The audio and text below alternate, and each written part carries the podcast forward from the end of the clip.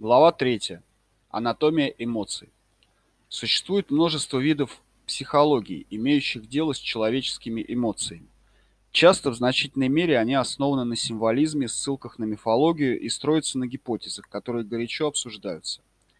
В результате мы имеем различные психотерапевтические школы, использующие разнообразные методы и преследующие разные цели.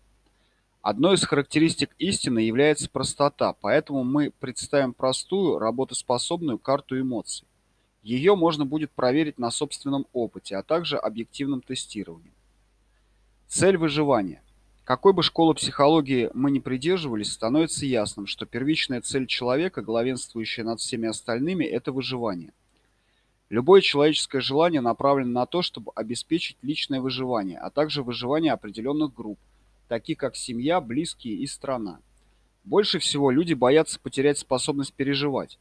Это приводит к тому, что человек заинтересован в выживании тела, потому что он думает, что является этим телом, и поэтому нуждается в нем, чтобы переживать свое существование. Из-за того, что люди считают себя отделенными и ограниченными, они испытывают ощущение недостатка. Как правило, человек направляет свое внимание вовне, чтобы удовлетворить свои потребности. Это приводит к тому, что люди чувствуют себя уязвимыми, поскольку им присуще ощущение неудовлетворенности. Следовательно, ум является механизмом выживания, и его способ выживания главным образом опирается на эмоции. Эмоции порождают мысли, и в конечном счете мысли для эмоций являются чем-то вроде стенографии. Тысячи и даже миллионы мыслей могут быть заменены одной эмоцией. По сравнению с умственными процессами эмоции проще и примитивнее. Разум – это инструмент, который ум применяет для достижения своих эмоциональных целей. Будучи используемой интеллектом, основная эмоция обычно находится в подсознании или в крайнем случае просто не осознается. Когда лежащая в основе эмоция забывается или игнорируется, когда она не переживается, люди не знают о причине своих действий. Они придумывают всевозможные правдоподобные причины своего поведения. На самом деле, люди просто не знают, почему делают то, что они делают. Существует простой способ осознать свою основную эмоциональную цель. Для этого можно использовать вопрос «Зачем?». После каждого ответа на этот вопрос он задается снова, пока не будет обнаружено чувство, лежащее в основе. Например, человек, который хочет купить новый автомобиль марки Cadillac, его ум логически объясняет желание купить именно этот автомобиль. Но на самом деле логика не дает полной картины. Поэтому человек спрашивает, для чего нужен именно Кадиллак? Может последовать следующий ответ. Это позволит повысить мой статус, получить признание, поднять авторитет. Далее ставится вопрос, для чего мне нужно повысить мой статус? В ответ может прийти мысль, чтобы получить уважение и одобрение от других людей и чтобы гарантировать это уважение. Снова задается вопрос, для чего мне нужно, чтобы меня уважали и одобряли? Ответ. Для ощущения себя в безопасности. Следующий вопрос. Зачем мне нужно чувствовать себя в безопасности? Ответ. Чтобы быть счастливым. Постоянное задавание вопроса «зачем» показывает, что в основе лежало чувство отсутствия безопасности, счастья и удовлетворения. Любая наша деятельность или желание раскрывает, что главной целью, которую мы хотим достичь, является обретение определенного чувства. Нет никаких других целей, кроме преодоления страха и достижения счастья. Наши эмоции связаны с тем, что, по нашему мнению, сможет обеспечить нам выживание, а не с тем, что произойдет на самом деле. В действительности сами наши эмоции являются причиной основного страха, заставляющего нас постоянно искать безопасность. Шкала эмоций. Для простоты и ясности мы будем использовать шкалу эмоций, соответствующую уровням сознания. Подробное изложение уровней сознания, их научной основы и практического применения содержится в книге «Сила против насилия. Скрытые мотивы человеческих поступков». А, Хокинс, 1995 год. Переиздано в 12 -м. Короче говоря, все излучает энергию, негативную или позитивную. Интуитивно мы чувствуем разницу между позитивным человеком, дружелюбным, искренним, внимательным, и негативным, жадным, лживым, наполненным ненавистью. Энергия матери Терезы явно отличается от энергии Адольфа Гитлера. Энергия большинства людей находится где-то между ними. Музыка, различные места, книги, животные, наши намерения излучают энергию, которая может быть откалибрирована в соответствии с ее сущностью и степенью, истины, заключающейся в ней. Подобное притягивает подобное. Различные энергии образуют как бы созвездия со свойственными им шаблонами притяжения и уровнями сознания. Шкала сознания, смотри приложение А, предоставляет линейное логарифмическое изображение этой нелинейной энергетической области. Каждый уровень сознания или шаблон притяжения калибруется на логарифмической шкале энергетической силы в диапазоне от 1 до 1000. Уровень полного просветления 1000 в верхней части шкалы соответствует самому высокому уровню, достижимому в человеческой сфере. Это энергия Иисуса Христа, Будды и Кришны.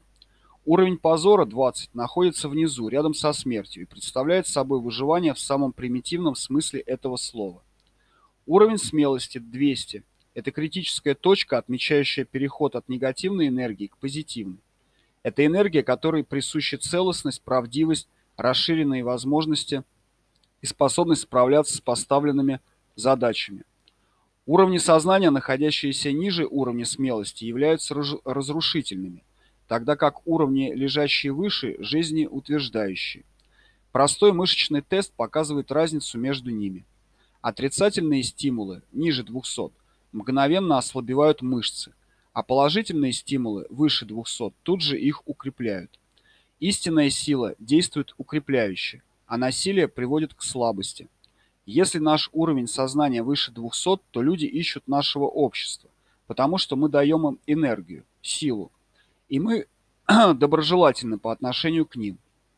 Если наше сознание находится ниже уровня смелости, то люди стремятся избежать нас, потому что мы в этом случае отбираем у них энергию, насилие, и хотим использовать их в своих материальных или эмоциональных целях.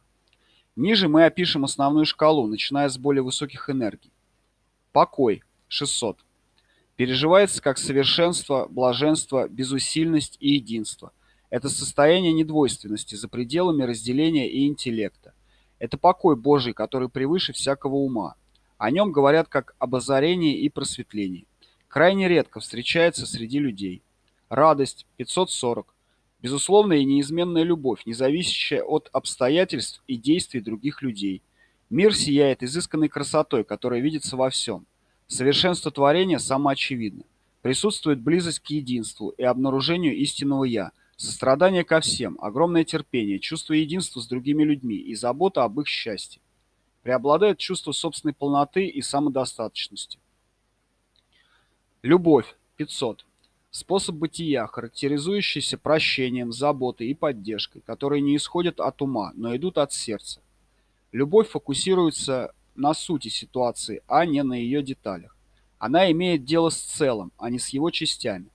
Восприятие заменяется видением, поэтому отсутствует мнение, место которого занимает осознание истинной ценности и понимание того, что все существующее достойно любви. Разумность 400. Этот аспект отличает человека от животного. Присутствует способность видеть все абстрактно, иметь представление о чем-то, быть объективным, принимать быстрые и правильные решения. Очень важное свойство, присущее этому уровню решения проблем. Наука, философия, медицина и логика являются выражением этого уровня. Принятие. 350. Энергия этого уровня спокойная, гармоничная, гибкая, объединяющая и свободная от внутреннего сопротивления. Жизнь хороша, ты и я хороши. Я чувствую связь со всем. Принятие жизни такой, какая она есть. Нет нужды обвинять других или жизнь. Готовность. 310. Эта энергия обеспечивает выживание посредством позитивного отношения, которое приветствует все проявления жизни. Для нее характерны дружелюбие, готовность помочь, желание содействовать и послужить другим людям. Нейтр... Нейтралитет. 250. Образ жизни на этом уровне является комфортным, прагматичным и относительно свободным от повышенной эмоциональности. Здесь нет жестких позиций, осуждения и конкуренции. Оба варианта хороши. Смелость 200. Энергия на этом уровне говорит «я могу это сделать». Она решительно, полна энтузиазма, продуктивна, независима и самостоятельна. Для нее характерны эффективные действия. Гордость 175. Мой путь самый лучший. Заявляет этот уровень. Ему свойственна фокусировка на достижениях, желание славы, уникальность, перфекционизм и ощущение «лучше чем», чувство превосходства по отношению к другим. Гнев – 150. Энергия здесь борется с источником страха, силой, угрозами и нападением. Она раздражительная, вспыльчивая, резкая, легко возбудимая и обидчивая. Ей свойственна мысль, присущая фразе «я тебе покажу». Желание 125. Энергия, соответствующая этому уровню, всегда ищет выгоду, приобретение, удовольствие, хочет заполучить что-либо, находящееся вовне. Она ненасытна, никогда не бывает удовлетворена и постоянно жаждет. Мне это нужно. Дай мне то, что я хочу, и немедленно. Страх. 100. Энергия страха видит скрывающуюся повсюду опасность. Ей свойственно избегание, оборонительная позиция, озабоченность безопасностью. Проявление чувства свойственно по отношению к другим. Ревность, беспокойство, тревожность и настороженность. Горе. 75. На этом уровне присутствует беспомощность отчаяние, чувство утраты, сожаление и мысль. Если бы у меня было... Здесь господствует отделенность. Депрессия, грусть, ощущение себя неудачником. Жалобы. Я больше так не могу. Апатия.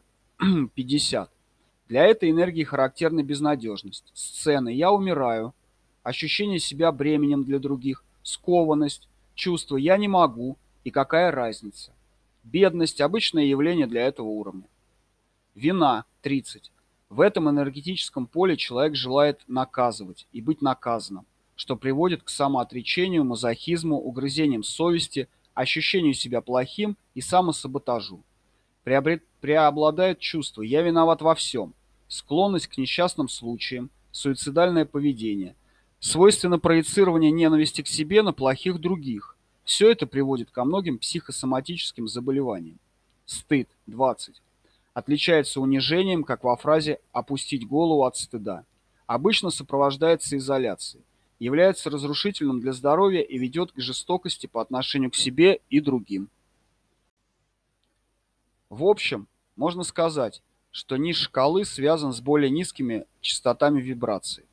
Ему свойственна более низкая энергия, меньше силы, худшие жизненные условия, худшие отношения, отсутствие изобилия, меньше любви и более слабое физическое и эмоциональное здоровье. Из-за малого запаса энергии такие нуждающиеся люди источают окружающих на всех уровнях. Как правило, их избегают, и они оказываются среди себе подобных, например, в тюрьме. По мере отпускания негативных чувств происходит постепенное движение вверх, до уровня смелости. После его преодоления увеличивается эффективность и успешность. Изобилие достигается гораздо легче. Мы стараемся найти таких людей. Мы говорим о них как о сильных. Они делятся своей жизненной энергией со всеми существами вокруг них.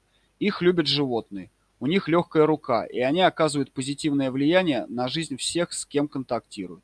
На уровне смелости негативные чувства исчезают не полностью, но теперь у нас есть достаточно энергии, чтобы справиться с ними, поскольку мы вновь стали сильными и самодостаточными. Самый быстрый способ продвижения снизу вверх по шкале сознания – это говорить правду себе и другим людям. Традиционно уровни энергии связаны с энергетическими центрами тела, называемыми чакрами. Чакры – это энергетические центры, по которым, как говорят, течет, течет энергия кундалини, пробудившаяся после достижения уровня смелости 200. Наличие энергетических центров может быть определено с помощью различных клинических методов и чувствительных электромагнитных инструментов. На шкале сознания чакры калибруются следующим образом – Теменная чакра 600. Третий глаз 525. Горловая 350. Сердечная 505. Солнечное сплетение 275. Сакральная 275. Корневая 200. Когда мы высвобождаем негативные эмоции, уровень энергии в высших чакрах увеличивается. Например, вместо того, чтобы изливать на кого-то желчь, вторая чакра, мы можем стать человеком с большим сердцем, пятая чакра. Эта энергетическая система оказывает непосредственное влияние на физическое тело. Из каждой чакры энергия перетекает по каналам, называемым меридианами, в энергетическое тело, являющееся копией нашего физического тела. Каждый меридиан связан с определенным органом, который, в свою очередь, связан с конкретной эмоцией. Негативная эмоция нарушает энергетический баланс, соответствующий ей акупунктурного меридиана и связанного с ним органа. Например, депрессия, отчаяние и меланхолия связаны с меридианом печени, поэтому преобладание этих эмоций влияет на функционирование печени. Каждое негативное чувство ослабевает определенный орган тела, который с течением времени становится больным и в конечном итоге перестает работать. Чем ниже наше эмоциональное состояние, тем негативнее мы влияем не только на нашу жизнь, но и на все вокруг нас. Чем выше наш эмоциональный уровень развития, тем больше появляется позитива в нашей жизни, и тем, тем больше мы оказываем поддержку всему вокруг нас. По мере признания и отпускания негативных эмоций мы становимся свободнее и поднимаемся вверх по шкале сознания. В верхней части шкалы мы преимущественно переживаем позитивные эмоции. Все эмоции нижних уровней ограничивают нас и не дают нам увидеть реальность истинного «я». После того, как мы отпускаем стремление подняться вверх по шкале сознания, у самой вершины с нами начинают происходить совершенно другие переживания. На самом пике происходит реализация нашего истинного «я» и озарение различных уровней. Важно заметить, что по мере движения вверх и обретения все большей свободы происходит то, что люди называют духовным осознанием и ростом сознания. Это типичный опыт тех, кто отпускает свои негативные чувства. Люди становятся все более и более осознанными. То, что невозможно увидеть или пережить на более низких уровнях сознания, становится абсолютно явным и совершенно очевидным на высоких уровнях. Понимание эмоций. Согласно научным выводам, все мысли сохраняются в памяти ума в соответствии с системой, основанной на ассоциирующихся с ними чувствами и их тонкими градациями. Грей, Лавиолет, 1982 года книга – они располагаются в памяти в соответствии с тоном, присущим определенному чувству, а не фактам. Поэтому утверждение о том, что рост самоосознания в первую очередь связан с наблюдением чувств, а не мыслей, имеет под собой научную основу. Мысли, связ... связанные всего лишь с одним чувством, могут исчисляться тысячами. В связи с этим осознание базовой эмоции, лежащей в основе мысли, и правильное обращение с ней являются более полезными и менее трудоемкими, чем работа с мыслями.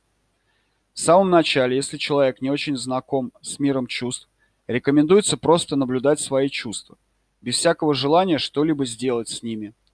Это позволит внести ясность во взаимоотношения между мыслями и чувствами. После более детального знакомства с этой сферой можно приступить к некоторым экспериментам. Например, могут быть исключены области мыслей, которые, как правило, повторяются, что позволит выявить связанное с ними чувство. Эта мысль впоследствии может быть обработана путем принятия его без сопротивления и осуждения. Затем нужно высвободить энергию, присущую непосредственно этому чувству, отпуская ее до тех пор, пока она не исчезнет. Позднее могут быть рассмотрены мысли, связанные с этим чувством. Можно будет заметить, что характер этих мыслей изменился. Если исследуемое чувство было полностью отпущено, то обычно все мысли, связанные с ним, полностью исчезают и замещаются конструктивными мыслями, которые быстро улаживают ситуацию. Например, один человек не мог найти свой паспорт, который куда-то задевал перед самой поездкой за границу.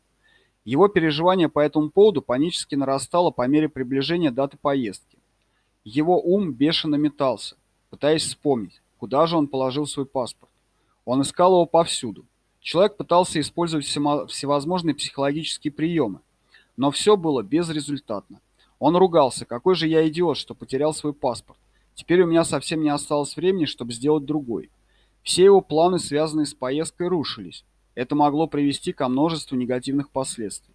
Поездка была связана с бизнесом и отдыхом. Ее отмена привела бы к сложной ситуации. Наконец он вспомнил о технике отпускания. Он сел и задал себе вопрос. Какое базовое чувство я не замечал? К его удивлению, лежащим в основе чувством было горе. Это горе вызывалось тем, что человек не хотел покинуть кого-то, кого очень любил. Присутствовал также страх потери отношений или, по крайней мере, боясь того, что они испортятся из-за этой поездки. Когда он отпустил горе и связанный с ним страх, то внезапно успокоился по этому поводу. Ему пришла мысль о том, что если отношения могут испортиться вследствие двухнедельной разлуки, то они не стоят того, чтобы их продолжать поэтому нечего опасаться. Как только он успокоился, то сразу вспомнил, куда положил паспорт.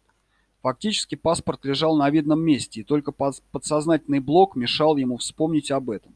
Конечно, тут же испарились тысячи мыслей о пропавшем паспорте и неудавшейся поездке. Вместо разочарования он чувствовал благодарность и счастье. Отпускание очень полезно в повседневной жизни, а его использование в критических ситуациях может иметь решающее значение для предотвращения страданий или их облегчения. Как правило, эмоции переполняют нас в тяжелый период жизни. Жизненный кризис поднимает на поверхность подавленные и сдерживаемые нами чувства, хранящиеся в подсознании. В этом случае проблема заключается не в том, чтобы идентифицировать эмоции, а в том, как справляться с их подавлением. Как справиться с эмоциональным кризисом? Для большинства людей это сложная задача, поэтому с ней нужно разобраться детальнее. Существует несколько методов, помогающих быстрее пройти через эмоциональный кризис и с лучшим результатом по сравнению с тем, чтобы просто позволить ему развиваться самостоятельно. Здесь следует вспомнить обычные механизмы, которые ум сознательно использует для работы с эмоциями. Это подавление или сдерживание, выражение и избегание. Они наносят вред, если используются неосознанно. В большинстве случаев их полезно применять, но только делать это нужно осознанно. Цель такого подхода – уменьшить силу, переполняющей нас эмоции, путем разбивания ее на части. Этот процесс, описан ниже. В этом случае совершенно нормально – сознательно избавиться от такого количества энергии, на которое мы способны в данный момент. Интенсивность эмоций может быть уменьшена, если поделиться ею с друзьями или наставниками. Простое выражение этого чувства в некоторой степени уменьшает его энергию. В этой ситуации также хорошо будет сознательно использовать механизм избегания. Это может быть благоприятная социальная обстановка, уводящая нас от мучающих мыслей. Игра с собакой, просмотр телевизионных программ, поход в кино, слушание музыки, занятие любовью или что-то еще, подходящее под данные обстоятельства. Когда интенсивность чувства понизилась, лучше всего начать отпускать ситуацию и сопутствующие ей эмоции по частям, а не в целостности. Для иллюстрации давайте обратимся к примеру человека, потерявшего работу на фирме, которую он отдал много лет своей жизни. Он был в полном отчаянии по этому поводу Интенсивность переживания может быть уменьшена путем использования трех механизмов, описанных выше. Затем он мог бы посмотреть на некоторые мелочи, касающиеся его работы. Например, может ли он отказаться от желания пообедать в ресторане, где он обычно проводил время со своими коллегами по работе? Может ли он отпустить желание парковать свою машину там, где прежде? Может ли он отпустить желание подниматься в том же самом лифте? Может ли он отпустить привязанность к своему рабочему столу? Может ли он отпустить привязанность к своей секретарше и ее дружелюбию к нему? Может ли он отпустить привязанность к своему рабочему компьютеру? Может ли он отпустить стремление видеть каждый день своего начальника? Может ли он отпустить желание слышать знакомый фоновый звук, присущий его офису? Цель сдачи этих мелочей, которые могут показаться несущественными, в том, чтобы перейти к режиму отпускания. Режим отпускания поднимает нас до уровня смелости. Негативные чувства распознаются и прорабатываются, что приводит к уменьшению заложенной в них энергии. Внезапно к нам приходит ощущение, что мы наделены смелостью, чтобы противостоять сложившейся ситуации. Признать наши чувства и что-то сделать с ними. Мы с удивлением замечаем, что по мере отпускания мелких частей основное событие действует на нас все менее угнетающе. Причина этого явления в том, что использованная техники сдачи при работе с одной эмоцией в то же время приводит к отпусканию всех эмоций. Как будто все эмоции подпитываются одной и той же энергией. Поэтому сдача какого-то чувства приводит к ослаблению совершенно другого чувства, выходящего на поверхность. Эти выводы сделаны на основе клинической практики. Чтобы убедиться в правильности сказанного, это следует попробовать самостоятельно. После применения четырех вышеуказанных методов – подавления, сдерживания, избегания, отпускания маленьких частей, становится очевидным пятый. Любая сильная эмоция на самом деле состоит из большого количества составляющих. Этот общий эмоциональный комплекс может быть разбит на части. Так, например, потерявший работу человек изначально переживает переполняющее его чувство отчаяния.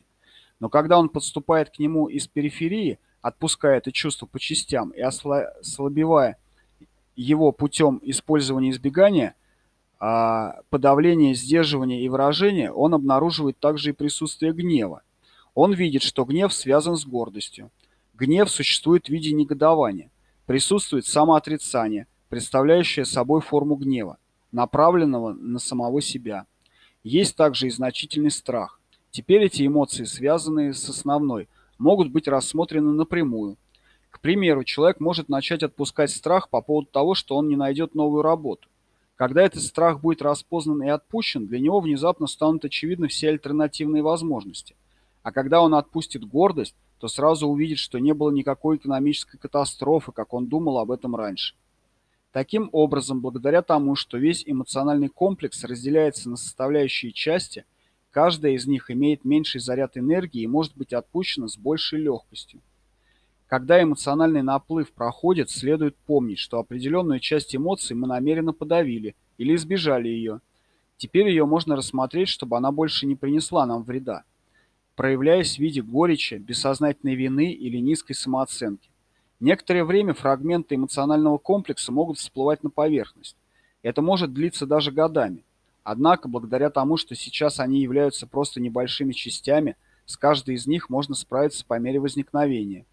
По крайней мере, кризисная ситуация будет проходить безопасно и осознанно.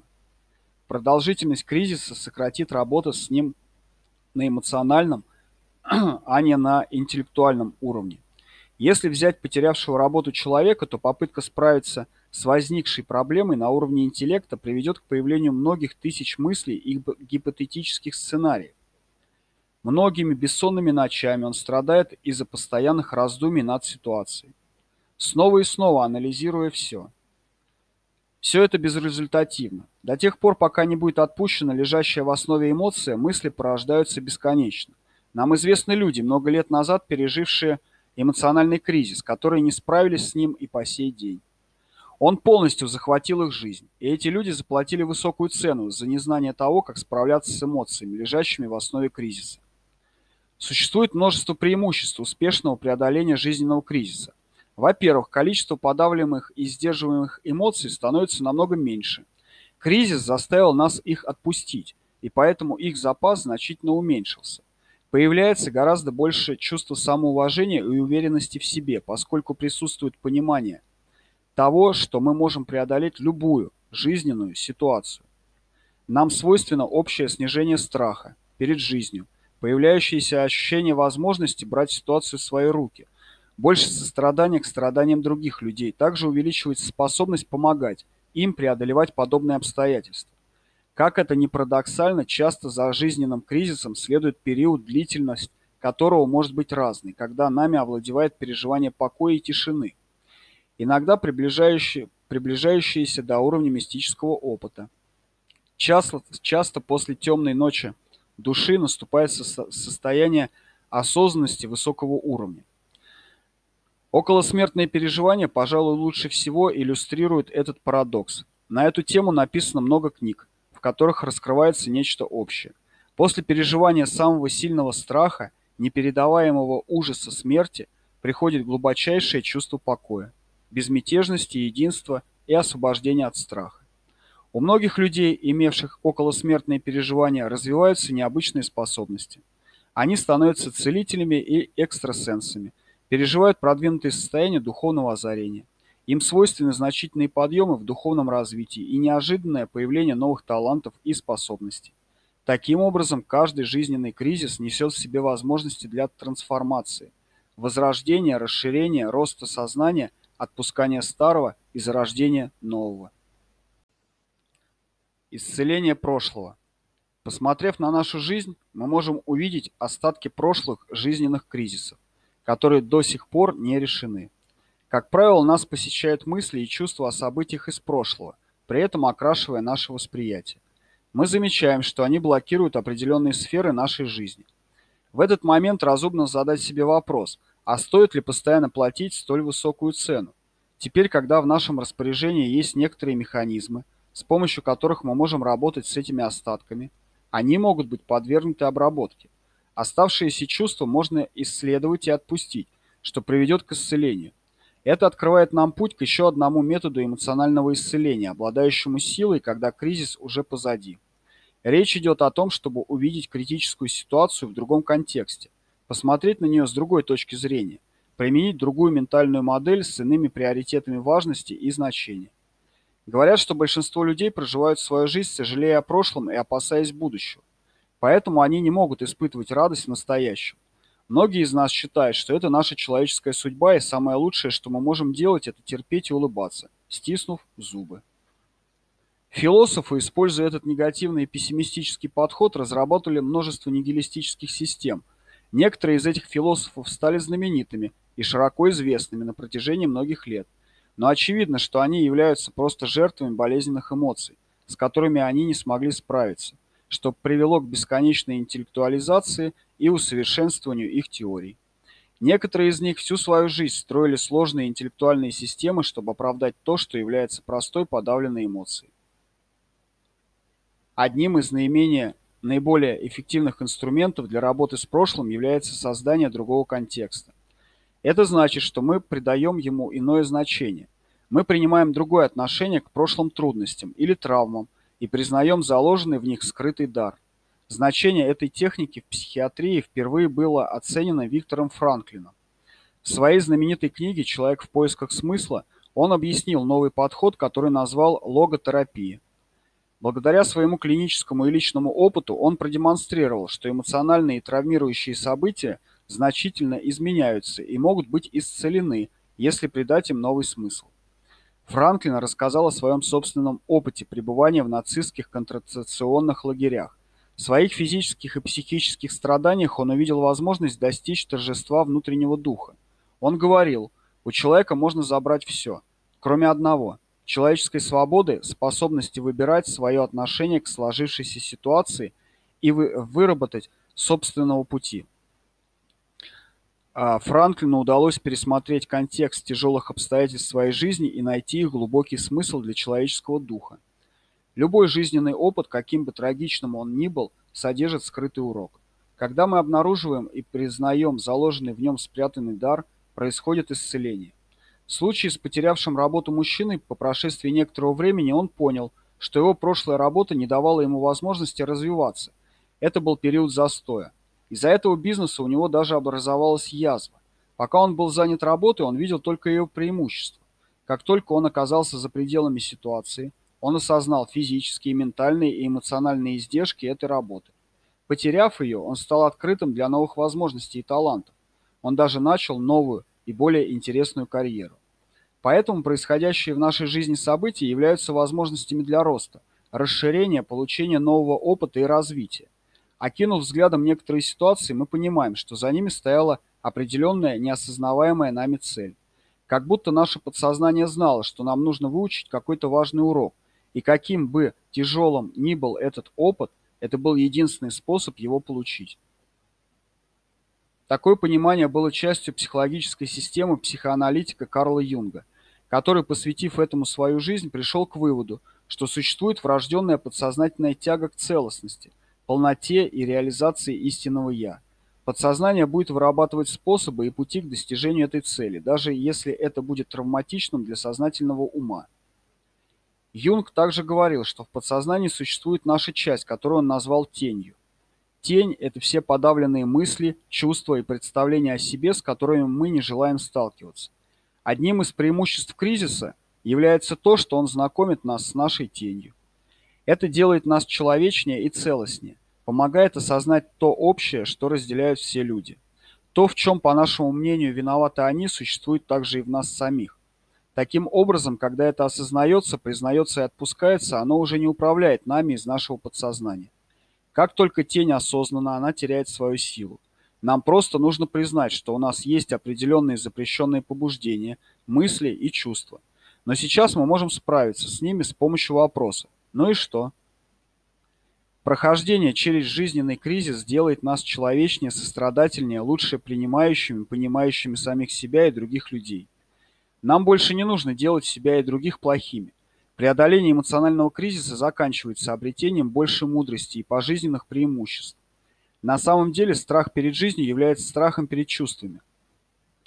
Мы боимся не столько событий, сколько чувств, связанных с ними. Как только мы обретаем контроль над чувствами, наш страх жизни уменьшается. Мы ощущаем гораздо большую уверенность в себе, и мы готовы воспользоваться более удачными шансами. Поскольку мы теперь чувствуем, что можем справиться с эмоциональными последствиями, какими бы они ни были. Дело в том, что страх является причиной любой ограниченности. И если он взят под контроль, то это разблокирует доступ к тем сферам жизни, которых мы избегали ранее. Поэтому человек, успешно справившийся с кризисом после потери работы, больше не будет этого бояться. На следующей работе он будет креативнее, не, ста не страшась рисковать, чтобы добиться успеха. Он убедится в том, что преследующий его страх потери работы серьезно влиял на его деятельность. Это приводило к неуверенности, податливости мнению начальства. Страх делал его осторожным и понижал самооценку. Еще одним преимуществом жизненного кризиса является более высокий уровень самоосознания. Ситуация захватывает нас полностью, и мы вынуждены прекратить все наши бессмысленные игры – осознанно взглянуть на нашу жизнь и пересмотреть наши убеждения, цели, ценности и жизненное направление. Кризис предоставляет возможность произвести переоценку ценностей и отпустить чувство вины. Мы можем полностью поменять свое отношение к жизни. Прохождение жизненных кризисов ставит нас перед выбором из двух противоположностей – ненавидеть мне этого человека или простить. Мне будет лучше извлечь урок из этого опыта, что поспособствует моему росту или я буду обижаться и стану озлобленным. Выберем ли мы простить свои недостатки и несовершенства других людей, или вместо этого будем обижаться на них и мысленно атаковать? Избежим ли мы подобной ситуации в будущем из-за страха перед ней, или все же справимся с кризисом и обретем контроль над чувствами раз и навсегда? Выберем ли мы надежду или уныние? Сможем ли мы использовать опыт как возможность научиться взаимодействовать с другими – или спрячемся в скорлупу страха и озлобленности. Каждый эмоциональный опыт является возможностью подняться вверх или опуститься вниз. Весь вопрос в том, что мы выберем. У нас есть возможность выбирать, хотим ли мы цепляться за эмоциональные потрясения или отпустить их. Мы можем сознательно посмотреть на ту цену, которую платим, держась за них. Мы хотим ее платить? Готовы ли мы принять свои чувства? У нас есть возможность увидеть преимущество их отпускания. Наш выбор определит наше будущее. Какого будущего мы желаем? Выберем ли мы исцеление или присоединимся к побитым жизнью? Выбирая между этими возможностями, нужно посмотреть на ту выгоду, которую мы получаем, цепляясь за остатки жизненного опыта. Какое удовлетворение мы получаем? Насколько мало мы готовы довольствоваться? Злость, ненависть, жалость к себе, обиды – все это несет некие выгоды и некое внутреннее удовлетворение. Давай не будем притворяться, что это не так. Держась за боль, мы получаем своеобразное и специфическое удовольствие. Без сомнения, это удовлетворяет нашу подсознательную потребность посредством наказания облегчить чувство вины. Мы начинаем чувствовать себя несчастными и плохими. Здесь возникает вопрос, и как долго это будет продолжаться? К примеру, возьмем человека, который не разговаривал со своим братом целых 23 года. Никто из них уже не помнил, из-за чего они поссорились. Но они привыкли к тому, что потеряли связь между собой пожертвовав 23 годами общения друг с другом, привязанностью, семейной сплоченностью, временем, которое они могли провести вместе, и любовью, которую могли друг другу подарить. Когда этот человек узнал о технике отпускания, он начал отпускать чувства, связанные со своим братом. Неожиданно он разразился горькими слезами, осознав, сколько всего они потеряли за эти годы. Он простил своего брата, вызвав ответную реакцию у него, что закончилось воссоединением. Один из братьев попытался вспомнить причину их ссоры. Это оказался спор по поводу пары теннисных кроссовок. За пару теннисных кроссовок они заплатили цену размером в 23 года разлуки. Если бы мужчина не узнал о технике отпускания, он мог бы забрать обиду с собой в могилу. Это очень важный вопрос, как долго мы желаем страдать. Когда мы будем готовы прекратить это? Когда мы поймем, что нужно остановиться? Та часть, которая не желает отпускать наши негативные эмоции, это наша малость. Это та наша часть, которая является скупой, ограниченной, эгоистичной, склонной к соперничеству, подлой, коварной, недоверчивой, мстительной, осуждающей, мелкой, слабой, тщеславной, испытывающей стыд и вину. У нее мало энергии, она истощает, унижает и ведет к потере самоуважения. Это та мелкая часть нас, которая в ответе за нашу ненависть к себе, бесконечное чувство вины, поиск наказания, различные недуги и болезни. С этой или частью мы хотим отождествлять себя – Эту ли часть мы хотим сделать активной? Такими ли мы хотим себя видеть? Ведь если мы видим себя такими, то так нас также будут воспринимать и другие люди. Другие могут видеть нас только так, как мы видим себя сами. Готовы ли мы пожинать результаты этого? Если мы будем считать себя недостойными и незначительными, то у нас мало шансов быть включенными в список на получение прибавки к зарплате. Негативные последствия цепляния за нашу малость можно продемонстрировать с помощью мышечного теста. Эта процедура довольно проста. Хокинс, 1995, переиздан в 12 Удерживая в уме какую-то нехорошую мысль о себе, попроси кого-то нажать на твою вытянутую в сторону руку. При этом сопротивляйся приложенному усилию. Наблюдай за результатом. Теперь выбери мысль, противоположную предыдущей. Представь себя щедрым, прощающим, любящим и осознающим свое внутреннее великолепие. Тут же произойдет увеличение мышечной силы, указывающее на подъем позитивной биоэнергии. Малость порождает слабость, недуги, болезни и даже смерть. Ты действительно этого хочешь? Отпускание негативных чувств может сопровождаться еще одним очень полезным явлением, которое серьезно ускорит твою внутреннюю трансформацию. Речь идет о прекращении сопротивления позитивным эмоциям. Усиление позитивных эмоций. Естественным результатом отпускания негативных эмоций является прекращение сопротивления позитивным чувствам. Все в этой вселенной имеет свою противоположность. Поэтому каждое негативное чувство в нашем уме имеет своего двойника на противоположной стороне, независимо от того, осознаем мы это в данный момент или нет. Вот очень хорошее упражнение, вносящее ясность. Сядь и посмотри на чувство, которое является полной противоположностью той негативной эмоции, которую ты сейчас переживаешь и начни отпускать сопротивление ей. Например, представь, что приближается день рождения друга, и ты чувствуешь обиду на него и нежелание тратить деньги. В результате ты не можешь заставить себя пойти в магазин за подарком, а дата приближается. Чувства, противоположные этим, прощение и щедрость. Ты просто начинаешь искать чувство прощения внутри себя и перестаешь ему сопротивляться. Удивительно то, что когда мы продолжаем отпускать сопротивление возможности быть прощающим человеком, это ускоряет наш рост. Мы начинаем осознавать ту часть нашей природы, которая всегда хотела и была готова прощать. Но мы не осмеливались дать ей такого шанса. Нам казалось, что мы покажемся глупцами. Мы полагали, что, сохраняя обиду, мы наказывали другого человека. Но на самом же деле мы подавляли любовь. Возможно, вначале мы осознанно не чувствовали ничего такого по отношению к другу, но потом мы начинаем замечать, что обладаем этим качеством. По мере отпускания нашего сопротивления любви мы заметим, что в нас, в нас есть нечто, что хочет выразить себя посредством дарения, что поможет нам отпустить прошлое и зарыть топор войны. Мы обнаружим желание сделать дружеский жест, исцелить разделение, залечить рану, сделать плохое хорошим, выразить благодарность, не боясь показаться глупцами. Целью этого упражнения является обнаружение внутри нас того, что можно описать только как величие. Величие – это храбрость, преодоление препятствий. Это готовность двигаться к высшим уровням любви. Это принятие человеческой природы, других людей и сострадание к их страданиям, которое приходит благодаря умению поставить себя на их место. Через прощение других людей приходит прощение себя и облегчение чувства вины. Настоящую выгоду мы получаем тогда, когда отпускаем наш негатив и выбираем быть любящими. Именно мы получаем от этого пользу. С увеличением осознания того, кем мы являемся на самом деле, постепенно появляется неуязвимость перед страданием. Сострадательно принимая свою человеческую природу и человеческую природу других людей, мы больше не будем подвергаться унижению, потому что истинное смирение – это часть величия. Как следствие распознавания того, кто мы есть в реальности, приходит желание искать то, что нас возвышает. Это придает жизни новый смысл и контекст. Когда внутренняя пустота, существовавшая из-за недостатка осознания своей ценности, заменяется на настоящую любовь к себе, самоуважение и высокую самооценку, нам уже не нужно искать это вовне, поскольку мы осознаем, что источник счастья находится внутри нас. К нам приходит понимание, что мир никак не может нам этого дать. Никакие богатства не могут компенсировать внутреннее ощущение нищеты.